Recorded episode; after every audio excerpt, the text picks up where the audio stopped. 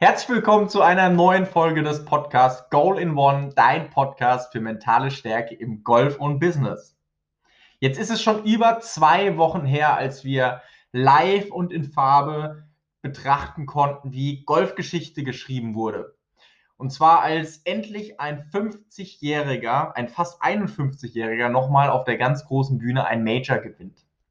Und seit Jahren ist es ja in aller Munde, dass gesagt wird, naja, der Golfsport wird sich auch mehr zu einem normalen Sport in Anführungszeichen entwickeln und die Karriere wird nicht mehr so lange dauern. Einfach dadurch, dass die den Ball viel weiter schlagen, dass eine viel höhere Geschwindigkeit transportiert wird und das natürlich auch Auswirkungen auf den Körper hat. Und wer Phil Mickelson so über die letzten Jahre oder in seiner gesamten Karriere ein bisschen verfolgt hat, hat er mit Sicherheit körperlich eine riesen Transformation hingelegt. Er war mit Mitte 20, Anfang Mitte 30, ähm, naja, ein ganz, ein ganz knuffiger, würde ich mal sagen. Und inzwischen sieht er aus wie ein Top-Athlet, wie ich finde. Und hat auch sehr, sehr viel Arbeit und sehr, sehr viel Zeit da hineingesteckt, um weiter, wie er selbst sagt, diese Bombs hauen zu können, um weiter mit der Länge der jungen Spieler mithalten zu können und auch dementsprechend auf den Plätzen, auf den Plätzen, auf den modernen Golfplätzen weiter mithalten zu können. Worüber aber sehr, sehr wenig gesprochen wird, ist, was er dann ansonsten noch so macht, um noch dieses Leistungsvermögen abrufen zu können, um sich selbst noch eine Chance zu geben, bei einem Major zu gewinnen. Und ich sage es euch ganz ehrlich, ich habe da nicht mehr dran geglaubt, dass er nochmal bei einer PJ Championship oder bei einer US Open nochmal vorne mitspielen kann und gar nicht zu erwähnen, dass er das Ding nochmal gewinnen kann. Ich war tatsächlich der Auffassung, dass das langsam aber sicher jetzt am Ausklingen ist und er sich auf die Champions Tour vorbereitet. Und ich habe mir mal ein bisschen angeschaut, weil ich wurde danach gefragt, ja, Mickelson normalerweise eigentlich ja auch kein super langsamer Spieler, er hat sich ewig Zeit gelassen am Ball. Was hat denn der da gemacht? Und dann habe ich das mal unter die Lupe genommen, habe mir mal ein paar Artikel dazu durchgelesen, was er denn so in der Vorbereitung darauf, auf dieses PGA Championship gemacht hat. Und ähm, da war der mentale Teil ein ganz, ganz entscheidender Faktor in seiner Vorbereitung. Er hat sich vor Monaten mental sehr, sehr stark mit dem Thema Visualisieren auseinandergesetzt. Er hat sich sehr, sehr stark damit auseinandergesetzt, wie er eine klare Vorstellung haben kann, bevor er den Ball schlägt, von dem Ball, den er jetzt schlagen möchte, um dadurch einfach ein gutes Gefühl und mit Selbstvertrauen an den Ball zu kommen. Dazu aber gleich noch etwas mehr. Und was ich ganz, ganz spannend fand, er hat selbst gesagt, naja, er ist jetzt 50 Jahre alt, er merkt, dass er nicht mehr diese Konzentration aufrechterhalten kann, dass er, gerade wenn Zuschauer dabei sind, dass es ihn mittlerweile ablenkt, dass seine Konzentration auf den letzten Löchern nachlässt. Und andere, ja, würden jetzt sagen, naja gut, dann ich werde älter, so ist das eben und dann geht es hinten raus mal ein bisschen besser und mal ein bisschen schlechter. Und Mickelson hat in der Woche, bevor er die PGA Championship gespielt hat, jeden Tag zwischen 36 und 45 Loch gespielt. Jeden Tag. Und das mit der Begründung, dass wenn er 36 oder wenn er 45 Löcher sogar spielt, dass eben dann 18 Löcher nicht mehr so lange vorkommen und er dadurch seine Konzentration hochhalten kann. Hat die 36 und die 45 Löcher teilweise mit Kart gespielt, aber er hat gesagt, er hat jeden Schlag gespielt, als wäre er an einem Turnier und hat sich bei jedem Schlag voll fokussiert. Da ging es nicht um die körperliche Anstrengung, sondern um die mentale Belastung. Also, wenn du ein Problem damit hast, das war als ersten Tipp, wenn du ein Problem damit hast, über 18 Loch deine Konzentration aufrechtzuerhalten, dann versuch's mal in ein, zwei Privatrunden wirklich 27 Loch zu spielen. Und musst ja nicht gleich 36 und 45 Loch, das ist ein Haufen Holz, aber versuch mal neun Loch mehr zu spielen und das wirklich unter Turnierbedingungen. Das heißt, dass du jeden Schlag genauso angehst, als wärst du jetzt in einem Turnier. Das kannst du gerne mit einem Kart machen, weil da geht es aus meiner Sicht heraus nur um die mentale, um die mentale Kondition, ja, inwieweit du deine Konzentration über 18 Loch aufrechterhalten kannst. Ganz, ganz spannend fand ich aber das, was ich gerade angesprochen habe, nämlich was macht ein Mickelson, bevor er den Ball schlägt? Und was macht er auf einmal anders? Ein 50-Jähriger, der gefühlt alles gesehen und erlebt und auch gewonnen hat, ähm, was es nur zu spielen und zu gewinnen gibt, hat nochmal seine Vorbereitung komplett auf den Prüfstand gestellt. Und eine witzige Geschichte dazu ist seine Sonnenbrille. Ich glaube, jeder kennt inzwischen die Sonnenbrille von Phil Mickelson. Er läuft da rum, als wäre er der Terminator.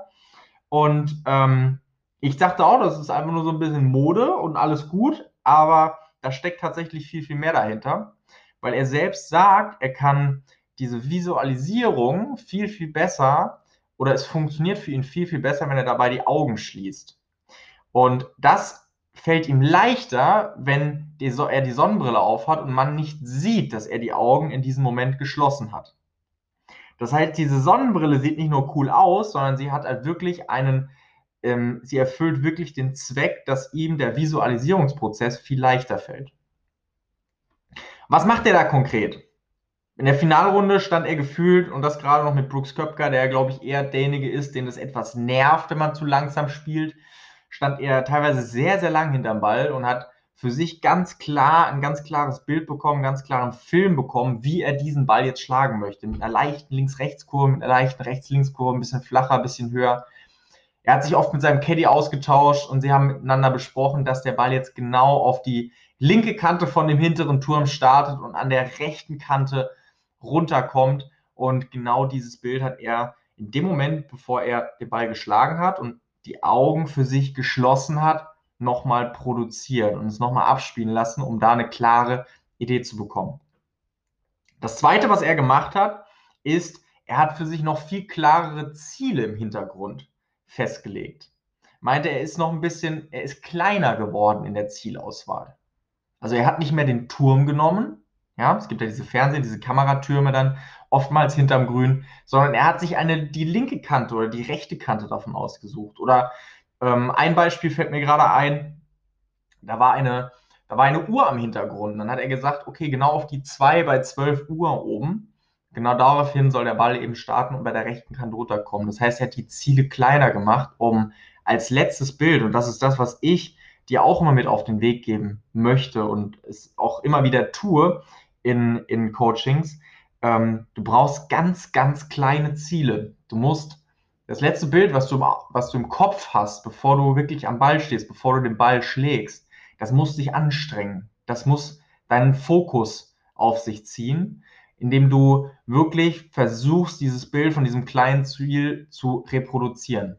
Wenn du dir jetzt vorstellst, dass da die Fahne steht oder dass da ein Baum steht, beides hast du schon tausende Male gesehen, das ist keine Anstrengung mehr für dein Gehirn, um dieses Bild zu produzieren. Es weiß ganz genau, wie der Baum aussieht und es weiß ganz genau, wie die Fahne aussieht. Das heißt, wenn du auf eine Fahne zielst, ist es am besten, wenn du etwas am Horizont, etwas im Hintergrund dir als Ziel nimmst. Oder wenn du sagst, nein, ich möchte die Fahne aber als Ziel nehmen, dann nimm zum Beispiel eine Ecke vom Flaggentuch oder nimm, versuch wirklich das Loch unten zu sehen oder nimm einen Punkt in der Mitte von dem Stock und versuch dich nur auf diesen Punkt zu konzentrieren, um dein Gehirn damit zu beschäftigen, um deinem Gehirn quasi aufzudiktieren, genau da möchte ich den Ball hinschlagen, damit beschäftigst du dich jetzt und damit hast du keine Zeit und keine Energie, um dich mit Hindernissen und all dem zu beschäftigen, was du nicht möchtest. Das nächste ist, dieses Augenschließen hat mich nochmal an etwas erinnert, was wir schon in einem vorigen Podcast hatten. Und zwar Du kannst gerne es ausprobieren, indem du wirklich auf der Runde in deinem Visualisierungsprozess auch mal die Augen schließt. Vielleicht gefällt dir das besser, vielleicht fällt dir das leichter. Aber ich finde, es gibt auch eine sehr geniale Übung, die nicht nur deine Vorstellungskraft steigert, sondern auch dein Selbstvertrauen. Und zwar, das ist, wenn du auf der Range stehst oder wenn du auf dem Puttinggrün stehst oder wenn du chippst und wenn du dich an den Ball stellst, einfach mal die Augen zu schließen und den Ball mit geschlossenen Augen zu schlagen den Ball mit geschlossenen Augen zu patten, den Ball mit geschlossenen Augen zu pitchen. Und es kann gut sein, wenn du es erstmal machst, dass dir das etwas komisch vorkommt und dass du denkst, oh je, hoffentlich mache ich jetzt keinen Luftschlag. Und wenn du merkst, dass das eigentlich ganz gut funktioniert und das mal 5, 6, 7, 8, 9, 10 Mal gemacht hast, stärkt das wieder dein Selbstvertrauen, auch deinem Schwung gegenüber, weil du merkst, du brauchst nicht dieses Sehvermögen, um den Ball wirklich zu treffen, um den Ball wirklich auch dahin schlagen zu können, wo du ihn hinhaben möchtest. Und ich habe es nicht nur einmal erlebt, dass ich die Rückmeldung bekommen habe oder die auch selbst schon erfahren habe, dass ich den Ball teilweise wesentlich besser treffe, wenn ich die Augen zumache. Das heißt nicht, dass du jetzt im nächsten Turnier bitte deine Augen schließt, aber es ist eine sehr, sehr gute Übung, um diese Visualisierung noch etwas zu stärken, um dein Selbstvertrauen, deinem Schwung gegenüber zu stärken und zu festigen. Weil in dem Moment, wo du das letzte Mal hochschaust und zu deinem kleinen Ziel, das du für dich festgelegt hast, hinschaust und dich wirklich konzentrieren musst, dass du es identifizieren kannst, dass du es sehen kannst und dann die Augen schließt, hast du keine Möglichkeit mehr, mit deinen Augen jetzt irgendetwas wahrzunehmen, was du nicht haben möchtest. Und du bist so sehr darauf konzentriert, jetzt koordinativ diesen Ball zu treffen und in deinen Gedanken dieses kleine Ziel zu sehen, ja, gedanklich zu sehen, dass du deinen Fokus wirklich immer mehr auf diese Dinge richtest, die du haben möchtest und die dich dazu oder die dir dabei helfen, positive Gedanken zu denken und dadurch dich gut zu fühlen, wenn du am Ball stehst und damit eben die Wahrscheinlichkeit zu erhöhen, dass du auch gute Schläge machst. Deshalb, ich möchte dir jetzt mal auf den Weg geben oder ich möchte dir mit auf den Weg geben, trainiere weiter deine Visualisierung. Du siehst es oder du hörst es jetzt, wenn du diesen Podcast hörst. Ich könnte dir noch viele, viele andere Beispiele von Tourprofis nehmen ähm, oder aufzeigen, die genau das jedes Mal wieder machen, die das hart trainieren auf der Range, die sich wirklich Zeit dafür nehmen und nicht sagen, naja, ich brauche es nur im Turnier, also wende ich es nur im Turnier an.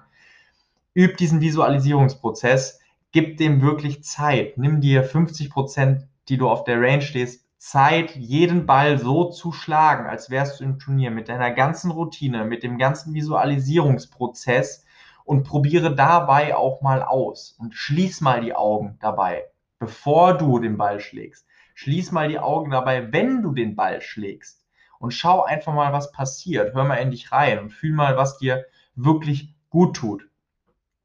Das andere ist das, was ich gerade schon angesprochen habe. Nimm dir fünf bis zehn Bälle. Jedes Mal, wenn du auf der Range bist, außer du bist jetzt beim Einschlagen für eine Turnierrunde, wenn du wirklich mal nur trainieren gehst, nimm dir fünf bis zehn Bälle und schlag die mit geschlossenen Augen. Und schreib mir dazu auch gerne, wirklich sehr, sehr gerne mal dein Feedback. Wie hat sich das für dich angefühlt? Mach das mal drei, vier, fünf Mal und schreib mir gerne ein Feedback. Lass uns gerne darüber austauschen. Wie hast du dich dabei gefühlt? Was, was hat das mit dir gemacht? Und wie war der Ballkontakt? Wie war das Endergebnis? tatsächlich im Vergleich zu dem, was du vielleicht erwartet hast. Ich wünsche dir jetzt erstmal viel mentale Stärke. Ich wünsche dir, dass du die Disziplin aufbringst, an deiner Visualisierung weiterzuarbeiten, so wie es ein Phil Mickelson seit 40 Jahren macht, um dadurch dein Golfspiel noch weiter nach vorne zu bringen. Ich wünsche dir viel mentale Stärke. Dein Yannick.